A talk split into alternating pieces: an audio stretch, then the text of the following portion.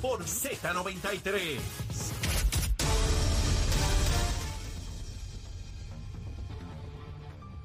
Buenos días, Puerto Rico. Soy Manuel Pacheco Rivera informando para Nación Z Nacional en los titulares.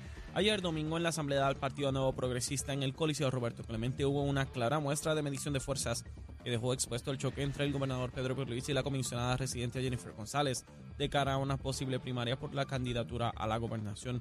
Carmelo Ríos, secretario del partido, dijo que se cumplió con el quórum de 5.766 delegados para un total del 92% y sobre 900 sobre 900, sobre 9.500 estadistas, debo decir, en el Coliseo. Por otra parte, el secretario del Departamento de Salud, el doctor Carlos Mellado, dijo que consideraría aspirar al cargo de comisionado residente para las próximas elecciones si surge una primaria por la gobernación dentro del PNP y la actual comisionada Jennifer González no buscará revalidar. En otras noticias, de cara a las próximas elecciones generales a celebrarse el próximo noviembre de 2024, el pasado sábado en Ponce el Proyecto Dignidad realizó su convención anual y abrió las candidaturas a nivel regional tras un repaso de sus logros y anunciar que aspira a asegurar más puestos electivos. Hasta aquí los titulares, les informó Emanuel Pacheco Rivera. Yo les espero en mi próxima intervención aquí en Nación Z Nacional que usted sintoniza a través de la emisora nacional de la salsa Z93. Les Leo Díaz. que venimos bajando, mire, chévere, aceleradamente. Na- Nación Z Nacional por la Z.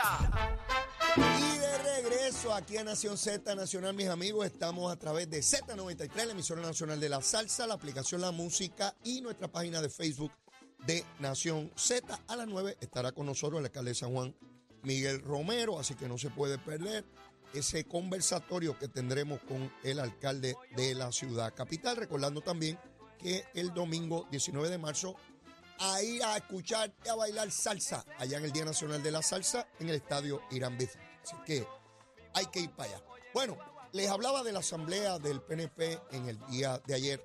Allí sin duda habían más de 10 mil personas abarrotados dentro, miles afuera, eh, personas de toda la isla de, de Puerto Rico. Un ambiente festivo, un ambiente verdad bien, bien caluroso, bien, bien emocionante para los que estaban allí participando.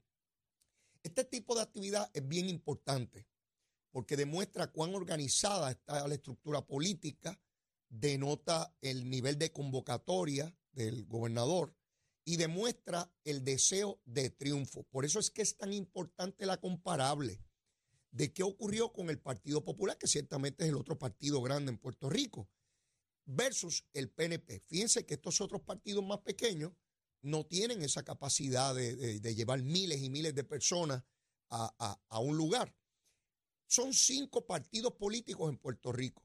Solamente hay un partido político que procura terminar la colonia y lograr la igualdad como ciudadanos americanos. Los otros partidos, pues ya usted sabe, el Partido Independentista, pues ya se ha convertido en una especie de partido popular, porque en la última elección su presidente, debo decir, su candidato a la gobernación de Almao, decía que votar por él no era votar por la independencia. Eso sí lo llega a haber escuchado, eh, eh, ¿verdad? Cualquier líder independentista histórico, eh, pues le hubiese dado un síncope. Pero así ocurrió. De igual manera, Victoria Ciudadana es un partido que está constituido por personas de izquierda. El 99% de su liderato eh, es independentista. E independentista de, de- de- de- los que son duros, como Bernabe, que dice que es socialista y toda la cosa, ¿verdad? Eh, la inmensa mayoría de ellos trata de no hablar, de esconder, de que es un partido que tiene a todo el mundo. Mentira, eso es todo mentira, es toda una hipocresía. Eh, y el Proyecto Dignidad, que es un partido con una base religiosa muy fuerte. Proyecto Dignidad tuvo su, una reunión ayer, porque eso no es una convención ni mucho menos, tuvo una reunión y dicen, dicen que se van a organizar en todo Puerto Rico porque van a postular personas tanto a la legislatura como a las alcaldías.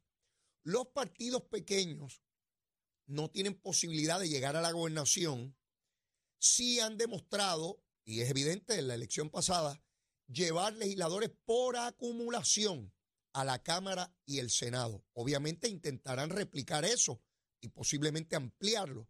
Es muy difícil, no voy a decir imposible, pero muy difícil que elijan eh, eh, personas a Cámara y Senado por distrito, porque ahí los partidos mayores los superan.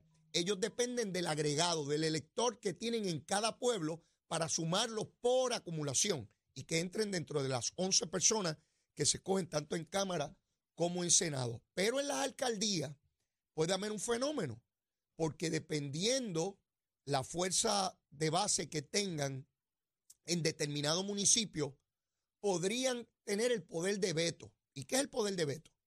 Bueno, que aunque no ganen la elección, pueden decidir quién la pierde. ¿Sí? Porque si le quitan muchos electores a determinados partidos, PNP Popular, PNP Popular, podrían un candidato que debió ganar perder porque se le fueron los votos. Y entonces, donde debía ganar el PNP, gana el Popular o viceversa. Ese es el efecto que están procurando. ¿Cuán exitosos sean? Pues yo no lo sé. Ahora, eso sí, pueden decirle a su gente que el ejercicio que hicieron la vez pasada rindió determinado fruto y que podría ser superior. Eso puede ser un lenguaje que utilicen. Cuán exitosos sean dependerá de cuán habilidoso sea el PPD y el PNP en evitar la erosión de electores moviéndose no por cuestiones ideológicas ni programáticas, sino por cuestiones religiosas. ¿Y por qué este partido ha surgido? Sencillo. En la medida en que la sociedad se ha ido moviendo en elementos liberales y han alcanzado derechos eh, como, como la comunidad homosexual, estos sectores religiosos le dicen a los partidos políticos, si ustedes avanzan en esa dirección, pues nosotros nos vamos a organizar para repeler ese avance. No ocurre aquí solamente en Puerto Rico, ocurre en otros lugares del mundo también. A, determinada acción, una reacción. Pues si ellos se mueven a obtener votos, a influenciar, pues nosotros nos movemos de este otro lado. Así opera la democracia. Y es legítimo, no estoy diciendo que no sea legítimo. Y es el choque natural de visiones de mundo de qué cosas debe tener la ley. Eh, y yo no quiero que ocurra eso. Y el otro sí quiere que ocurra. Así que cuán exitoso sea, ya que hubo partidos con el tronque religioso, pero duraron solamente un ciclo electoral. Yo no sé si Dignidad va a tener ese mismo éxito otra vez. A mi juicio depende de la capacidad que tenga tanto el PNP como el Partido Popular de, mover eh, eh, o de mantener sus electores y que no se le vayan esos partidos, ¿no? Eh, eh, eh, es la situación que tienen que, tener. Así que, en otras palabras, la dinámica para la próxima elección sigue siendo tan interesante como fue la pasada. Claro, había un elemento que ya no está, que era la cuestión del COVID, que afectó la participación y la movilización de electores. Ese, ese evento ahora no está. Aunque hay COVID todavía, hay dos elementos que ayudan aquí. Primero, que ya no es la amenaza tan grande que era la vez pasada, pero otro es el voto adelantado eh, eh, y el voto ausente. En la medida en que ese voto se, se, propaga, aumenta, pues los niveles de participación se mantendrán donde, donde, donde siempre estuvieron. Así que el PNP demuestra esa fuerza inmensa en el día de ayer y el gobernador señala que la próxima actividad de convención va a ser en el Choliseo. Esa es dura, esa es dura. El choliseo es gigantesco. ¿Que lo pueden llenar? Claro. Dependerá de cuán unido permanece el partido. Así que el gobernador está apostando a esa unidad. Y es la misma que yo vi de todo el mundo. Lo vi de los alcaldes, lo vi de los legisladores, eh, lo vi del pueblo que se dio cita allí. Es evidente que no quieren una primaria, eh, pero esas cosas no las controla nadie en particular.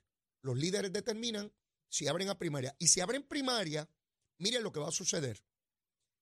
En la medida en que hay primaria en los pueblos donde hay alcalde del PNP, dependiendo a quién apoye, o a Jennifer o a Pierluisi, va a venir alguien a retarlo haciéndose eco del otro candidato. Y se establecen lo que son estructuras paralelas. En la primaria eh, pasada lo vimos y lo hemos visto en todas las primarias. Y en los lugares donde no hay alcalde del PNP, hay un candidato y ese con toda seguridad va a tener un retador, uno apoyando a uno y al otro, porque los candidatos a la gobernación van a procurar tener sus propios candidatos. ¿Por qué? Porque les ayuda a levantar la estructura política y electoral que hace falta en cada municipio. Usted no corre a la gobernación silvestremente. Usted tiene que tener una estructura política y electoral. Ya Pierluisi la tiene. Tiene 16 mil eh, funcionarios de colegio. Tiene una estructura en todo Puerto Rico que no tengo que describírsela porque la vieron ayer en funciones. La vieron vibrante, vigorosa, combativa, efusiva, la vieron ayer. Así que Jennifer tiene que montar una estructura similar o superior a esa para poderlo vencer. Porque, otra vez, hay muchos electores que llegan por su cuenta y votan por lo que quieren, pero hay otros que escuchan a sus líderes. Cuando yo corría en la alcaldía de San Juan, yo recuerdo a Cheo, allá en Caimito, que Cheo nunca estuvo conmigo. Estuvo conmigo en la elección general, pero en las dos primarias no estaba conmigo. ¿Saben qué? Los electores de su unidad votaron por los candidatos que le dio Cheo. No había manera. Llegan al colegio, Cheo, ¿por quién votamos? Y bajaban en bloque. No había manera que yo pudiera. Y yo busqué personas que me movieran votos allí. Así funciona esta gusanga. No se equivoquen. Usted tiene que tener líderes. Hay lugares donde, hay, donde no hay una persona que tenga esa capacidad de decirle por quién votar. Eh, otra, otra presidenta de una urbanización muy grande en Río Piedra, la gente vota allí por la persona que ella dice. ¿Por qué? ¿Por qué se hace eso? Porque entienden que es la persona sabia, es a quien se le atribuye o se le reconoce una participación institucional y se convierte en una persona que orienta por quién votar. ¿Por quién votamos fulano? Todavía hay alcaldes, pocos, no es como antes, que dicen, votamos por fulano y la gente baja en bloque. Yo recuerdo en la primaria de Pedro Pierluisi y, y, y Ricardo Rosselló que Pedro Pierluisi dio una pela en Guainabo porque los electores de Guainabo seguían fielmente lo que dijera Héctor O'Neill en términos políticos. Y podremos tener los reclamos y el repudio a cosas que hizo Héctor O'Neill, fantástico. Pero políticamente hablando, hay que reconocerle que era una bestia. Eh, bajaba con una estructura sólida, porque él estaba consciente de cómo operar esa estructura política. Eso no lo domina todo el mundo, ¿sabe? Hay alcaldes que nunca tuvieron estructura política, que ganan, pero, pero no, no tienen ese control sobre la base del partido. Cada vez son menos los alcaldes que tienen ese control férreo en, la estructura y que la, hay otros que no le interesa tenerlo, que tendrían la capacidad de montarlo, pero sencillamente no le interesa y eso es legítimo también. Que la gente vote como, como quieran y no se meten así de lleno. Claro, la inmensa mayoría de los electores va por su cuenta y vota por, lo que entiende, ¿verdad? Eh, y, usted no tiene control sobre ello. Así que esa primaria se avecina, eh, eh, yo creo que se va a dar, yo, ¿verdad? Yo creo eso. Es muy difícil, después de lo que Jennifer ha dicho y hecho, dar para atrás. Porque si da, ella está convencida que, que es ahora o nunca es ahora o nunca. Y la gente que está a su lado le dicen, mi vida, mi vida, es ahora o nunca. Si no, no vas a ser gobernadora, se te pasa tu momento, te pasa como a, Miguel Hernández Agosto. Sí, sí, yo he escuchado los cuentos. Mire, con estas orejitas, estos oíditos. Yo he escuchado los cuentos. Sé cómo es la gusanguita. Y la siguen agitando y, y ella se convence a sí misma de que es ahora o nunca. Y que tiene que retar a la persona porque de otra manera no puede llegar a la posición. Pero tengo aquí conmigo a Mónica David, que viene de Ada Travels y viene a hacernos un anuncio importante que yo quiero que ustedes escuchen con mucho detenimiento. Mónica, saludos, ¿cómo estás? Hola, muy bien, gracias a Dios, bendecida. Oye, ¿y ese acento? ¿De dónde tú vienes? Medellín, Colombia. ¡Uh, Medellín, Colombia! Estoy loco por ir a Colombia. Qué rico, bienvenido Mi esposa y yo estamos locos por ir para allá. Tenemos muchos amigos que han ido a Colombia y nos traen tantos cuentos, fotos, ese pueblo maravilloso, la gastronomía. Pero háblame, háblame, ¿qué, tú vienes a decirnos? Bueno, mi agencia se llama Ada Travels. Nacimos en Orlando, pero tenemos nuestra sede acá en Puerto Rico, en Medellín. Nuestra gente trabaja desde Colombia. Ajá. Tenemos paquetes turísticos súper buenos para Colombia, para Punta Cana, para Escaret, para Nueva York. Todo en familia. Y lo más importante, pueden hacer un plan de pago con nosotros tenemos paquetes que les incluye todo. No tickets aéreos, pero sí les damos unos tipsitos buenísimos para que los encuentren económicos. Mira, ven acá. Quiere decir que si yo no tengo todos los chavitos de momento, yo puedo ir poquito a poco, compro mi paquetito y me llevo mi viaje y ustedes me dicen en Colombia dónde son los sitios donde se come bueno, en cuál es el mejor hotel. Eso es. Y de acuerdo a mi presupuesto. Eso es, somos flexibles. Y me llevo la mejor experiencia. Por favor, claro que sí, les incluyo cinco atracciones, pero oye, en Colombia hay muchísimas atracciones dentro y fuera de Medellín.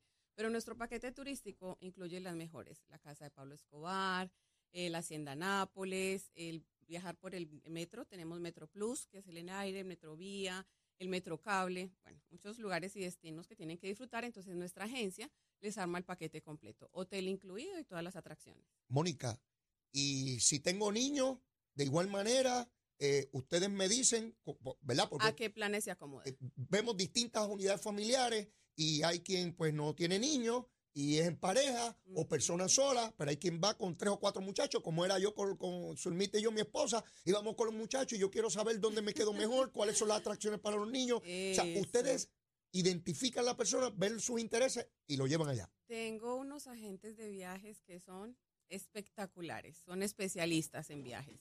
Entonces, dependiendo de la necesidad de nuestros clientes, ellos arman el paquete. Voy de aniversario, y es más, tengo mis clientes que me dicen, Moni, voy para Orlando una escapadita, ármame algo bien bueno. Le tengo su hotel, su vehículo, las atracciones a los parques.